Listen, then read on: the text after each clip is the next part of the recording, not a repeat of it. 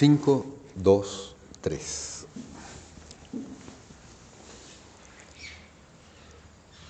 Con la disminución de la influencia del clero sobre la vida de la gente, ha aparecido un ejército de sociólogos, trabajadores sociales, psiquiatras aficionados y profesionales, etc., que presionan a fin de ocupar el lugar de la iglesia. Estamos siendo abrumados con informes de las condiciones sociales, comisiones para estudiar los informes e informes de las comisiones establecidas para examinar los informes, pues ordenar las mentes de otros es una industria floreciente. Hay ahora casi un interés reconocido en promover la insuficiencia personal. Si no tenemos prudencia, como todo lo indica, cada día tendremos más empleados estatales, guardianes de los jóvenes en peligro de la bebida, la droga y los embarazos extramaritales, que la existencia de borrachos, adictos a la marihuana y madres solteras. En fecha reciente se ha tenido el coraje en varios países de hacer algo sobre el escándalo del aborto aunque contra mucha oposición verbal y sobre todo religiosa y en algunos casos con el fin de obtener votos.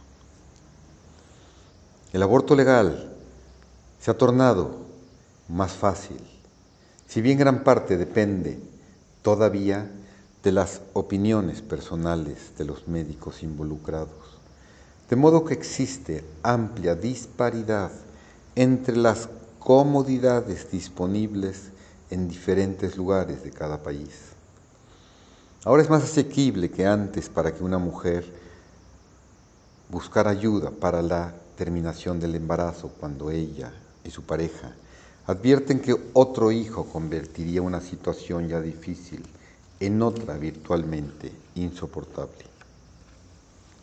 Un visitante de otro planeta Quedaría asombrado al saber que tal decisión podría provenir en algún caso de alguien más que de los padres y no lograría entender por qué la sociedad permite solo que un médico individual sea llamado para justificar o de otro modo testimoniar un aborto requerido por los progenitores. Las restricciones impuestas por la sociedad sobre el término de la vida dentro o fuera del claustro materno, tienen su origen en el primitivo concepto del equilibrio de la naturaleza. La vida es un don de Dios y así resulta sagrada e inviolable. El Dios da y quita e interferir el proceso natural es un pecado. Si hay demasiados nacimientos vivos, el Dios ajustará los hechos mediante una plaga, un virus o hambruna, o impulsará a los hombres a hacer la guerra, y así disminuirá la población. Pero derramar la semilla o frustrar la concepción es un pecado, y forzar el aborto o exponer al niño es una ofensa similar contra el cielo. Y en efecto, en tanto la humanidad carecía casi de control sobre los procesos de la naturaleza, la sanción religiosa tenía mucho que la justificaba. Pero ahora que nos movemos con rapidez dentro de un estado de supremacía sobre nuestro medio ambiente, debemos asumir la responsabilidad para determinar si la vida ha de continuar o cesar. Enseñamos a nuestros hijos que los privilegios acrecentados exigen mayores responsabilidades que, si se recibe dinero para los gastos diarios, está claro que debe durar toda la semana. Ahora tenemos que repetir la misma lección. Si podemos crear cada vez más riqueza, hemos de aprender voluntariamente a compartirla con otros colocados más abajo en la escala social.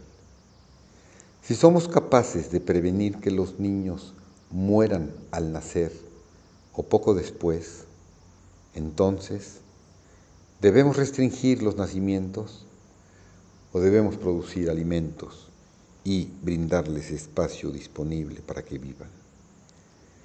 Si hemos logrado mantener a la gente vieja físicamente viva hasta bien entrada la senilidad, debemos decidir cuándo la vida orgánica ha superado su unidad. En otras palabras, tenemos que aprender a distinguir entre la vida humana como simple funcionamiento de células y órganos dentro del cuerpo y la vida que posee existencia significativa. La dificultad reside en definir y precisar la palabra significativa. Y sobre todo, ¿para quién? ¿Para el sujeto? ¿Para sus parientes? ¿Para la comunidad? La respuesta fácil del religioso es para Dios.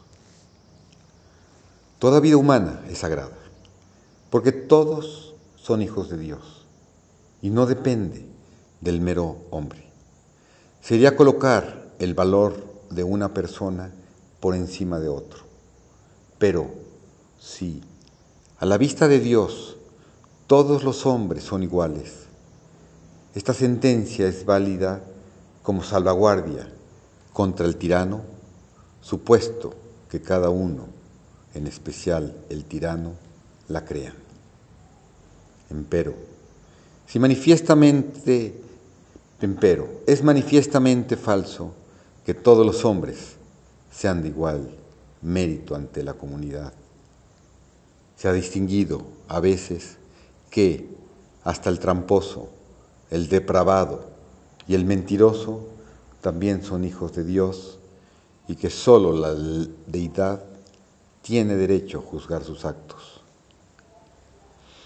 El Nuevo Testamento exalta la alegría que se experimenta en el cielo ante el arrepentimiento del pecador y se deja la impresión de que el Hijo descarriado, dispuesto a volver al hogar cuando se encuentre sin dinero, acosado por el frío y cansado de comer la basofia del cerdo, es mejor individuo que el hermano que continuó trabajando en la granja.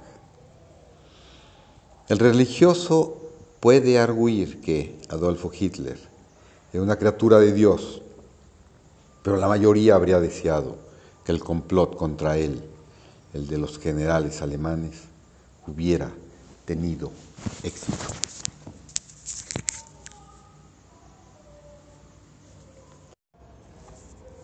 Sin embargo, en cuanto concierne a la vida inocente, el valor y significado del sujeto no puede medirse en términos de transgresión moral, como si sucede con el delincuente, sino simplemente como utilidad o daño positivo a la comunidad considerada frente a los derechos del sujeto como ser humano. De nuevo, aquí se requiere de un pensamiento claro y carente de emoción. En jurisprudencia, animus nocendi, intención de dañar, es el estado mental subjetivo del autor de un delito con referencia al conocimiento exacto del contenido ilegal de su comportamiento y de sus posibles consecuencias.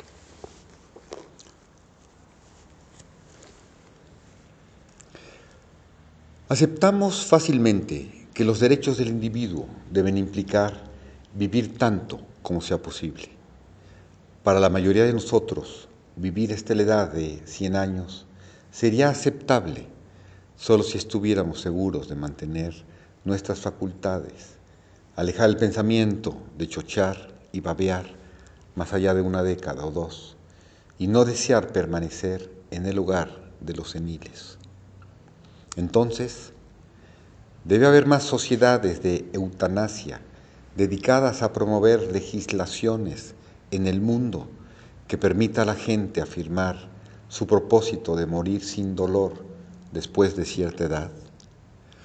¿O si alguien se volviera incapaz de llevar una vida racional antes de tal hecho, qué decisión puede tomar?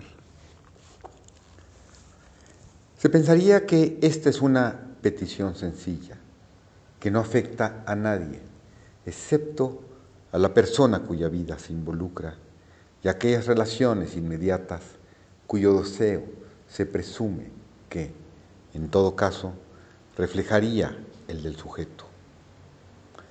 Pero esta no es una cuestión que en el presente cuente con mucho apoyo político.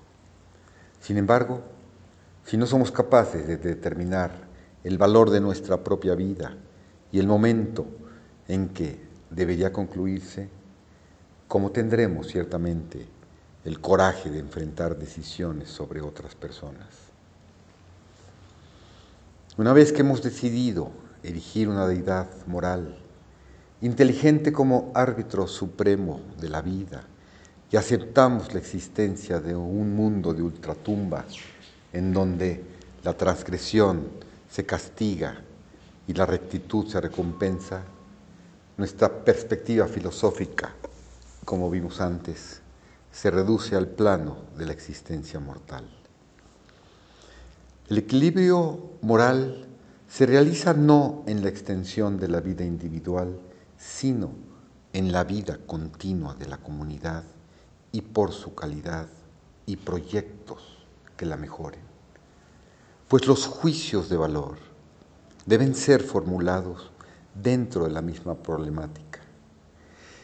Y si tales sentimientos, como bien se entiende, provocan comprensiblemente un escalofrío que recorre nuestra espina dorsal, como la apología común del asesinato a pedradas, esa clase de juicio basado en razones humanitarias se nos exigirá siempre de manera creciente.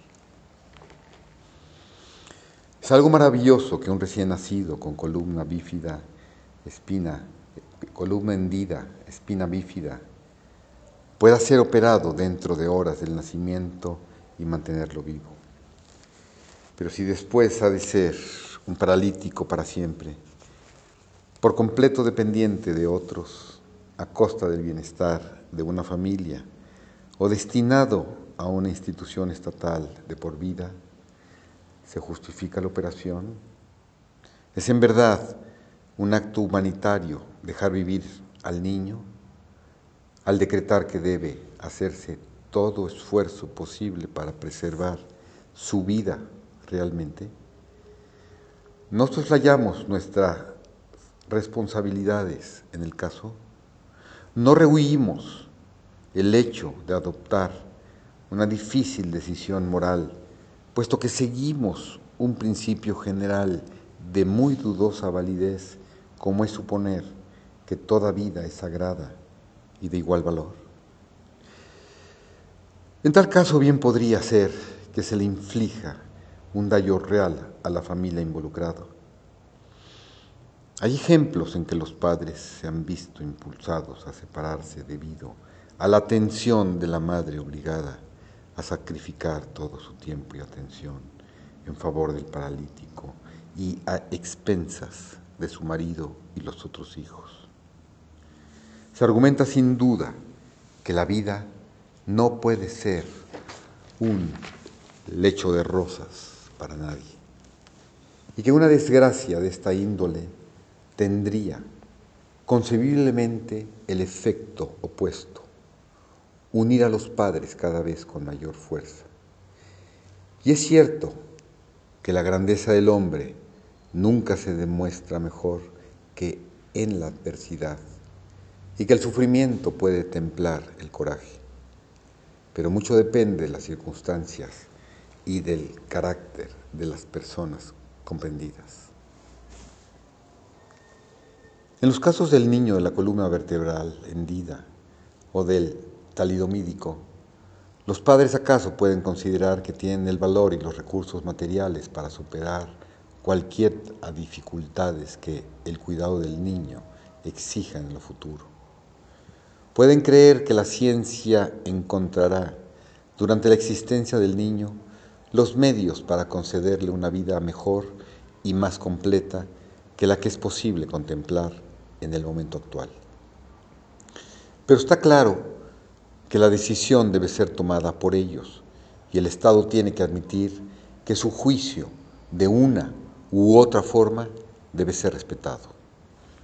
Al mismo tiempo, la comunidad está en el derecho de determinar que la decisión de que el niño viva obliga a los padres a su cuidado. Si tenemos el privilegio de elegir, debemos aceptar con nuestras decisiones la responsabilidad de vivir. Sería la más horrenda crueldad si para sobrevivir el niño tuviera que ser nutrido, merced a la habilidad del médico, a fin de que los padres descubriesen solo después de uno o dos años que eran incapaces de atenderlo adecuadamente y hubiera que devolverlo al hospital, al Estado, para que soportara su vida costosamente adquirida en una institución destinada a los imposibilitados en último extremo. De manera semejante, si los progenitores eligen no controlar la natalidad por métodos artificiales y no desisten del comercio sexual, es imposible esperar que la sociedad asuma la responsabilidad del cuidado de los hijos no deseados. Las organizaciones de caridad nos presentan diariamente desgarradores relatos de familia que viven decenas en un cuarto dentro de los barrios más pobres de nuestras grandes ciudades y donde hay un constante aumento de niños. Por cierto, estamos preocupados ante tales casos y nos preguntamos cómo en una sociedad opulenta debe tolerarse esa pobreza. Una natural simpatía, sin embargo, resulta en parte contenida cuando se comprueba que la familia ha crecido con regularidad mediante nacimientos anuales, a pesar de las duras condiciones de vida, y de que sus mezquinas entradas, derivadas en buena medida del Estado, se emplean no solo para alimentar a la familia, sino en contribuir a la colecta del cura local, quien realiza a veces esfuerzos para asegurar que la fertilidad de los fieles, miembros de la Iglesia, no se vea en modo alguno disminuida. Aquí hay un abierto conflicto de intereses.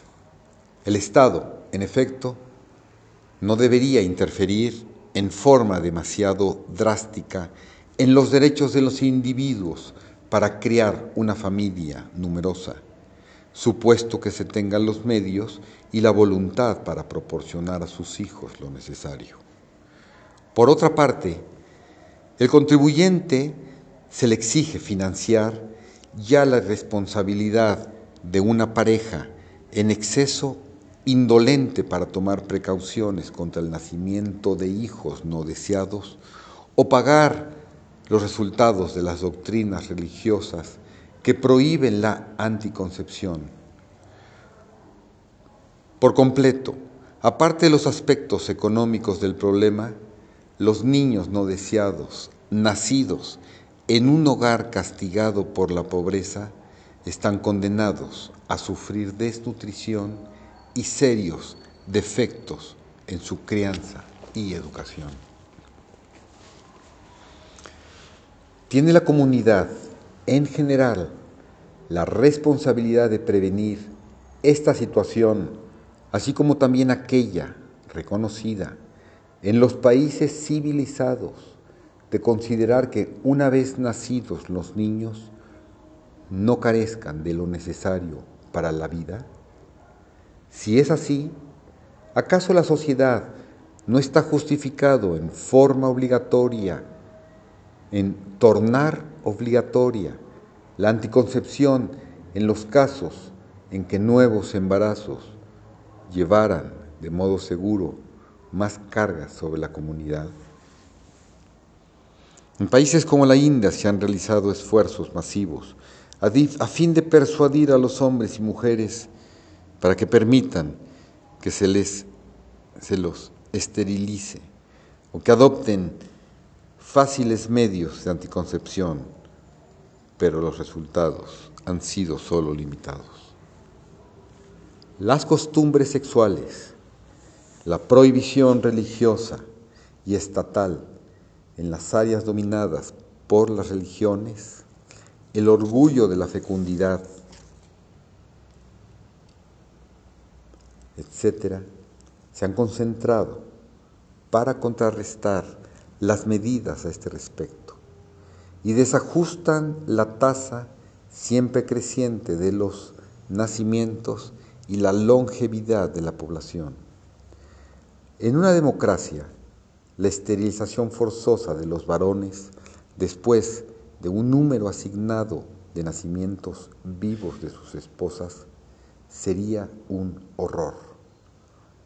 Pero debemos preguntarnos, con la explosión demográfica, según su tasa presente, ¿por cuánto tiempo puede continuar esta democracia en tales países?